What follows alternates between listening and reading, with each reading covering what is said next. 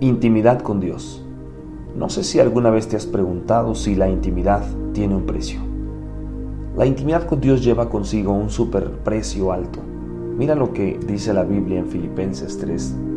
Pero cuántas cosas eran para mí ganancia, las he estimado como pérdida por amor de Cristo. Y ciertamente aún estimo todas las cosas como pérdida por la excelencia del conocimiento de Cristo. En otra versión dice, mi Señor por amor del cual lo he perdido todo y lo tengo por basura, para ganar a Cristo y ser hallado en Él, no teniendo mi propia justicia, que es por la ley, sino la que es por la fe en Cristo, la justicia que es de Dios por la fe. ¿Cuál será entonces el precio de la, de la intimidad? La pérdida de todo. Este es el mensaje a la generación de hoy. Ellos quieren saber si pueden abandonar todo por encontrar a Cristo y seguir viviendo exitosamente. Mateo 12 nos dice, entonces le respondió Pedro y dijo, Señor, si tú eres, manda que yo vaya a ti sobre las aguas. Y él dijo, ven. Y descendiendo Pedro del barco andaba sobre las aguas para ir a Jesús. Entonces hay una intimidad divina. Jesucristo sigue siendo nuestro galardón principal en la vida.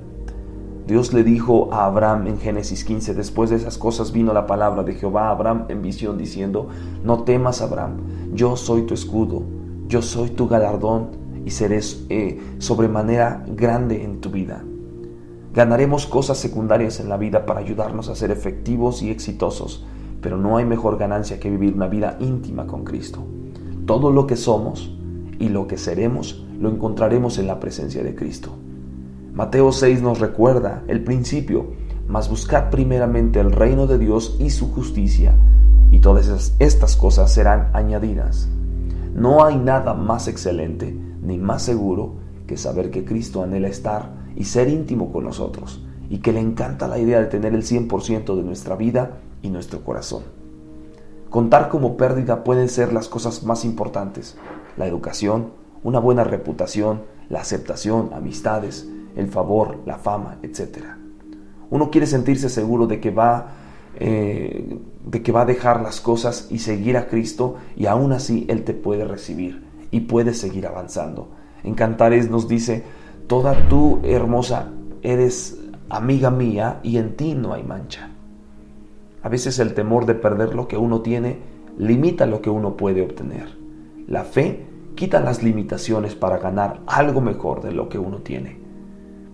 Mateo 9 dice, y he aquí una mujer enferma de flujo de sangre de 12 años, llegándose por detrás tocó el borde del vestido, porque decía entre sí, si tocare solamente su vestido, seré salva.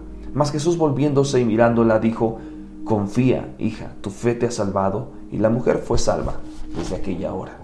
La, la intimidad con Dios no está basada en una fantasía, sino en la fe.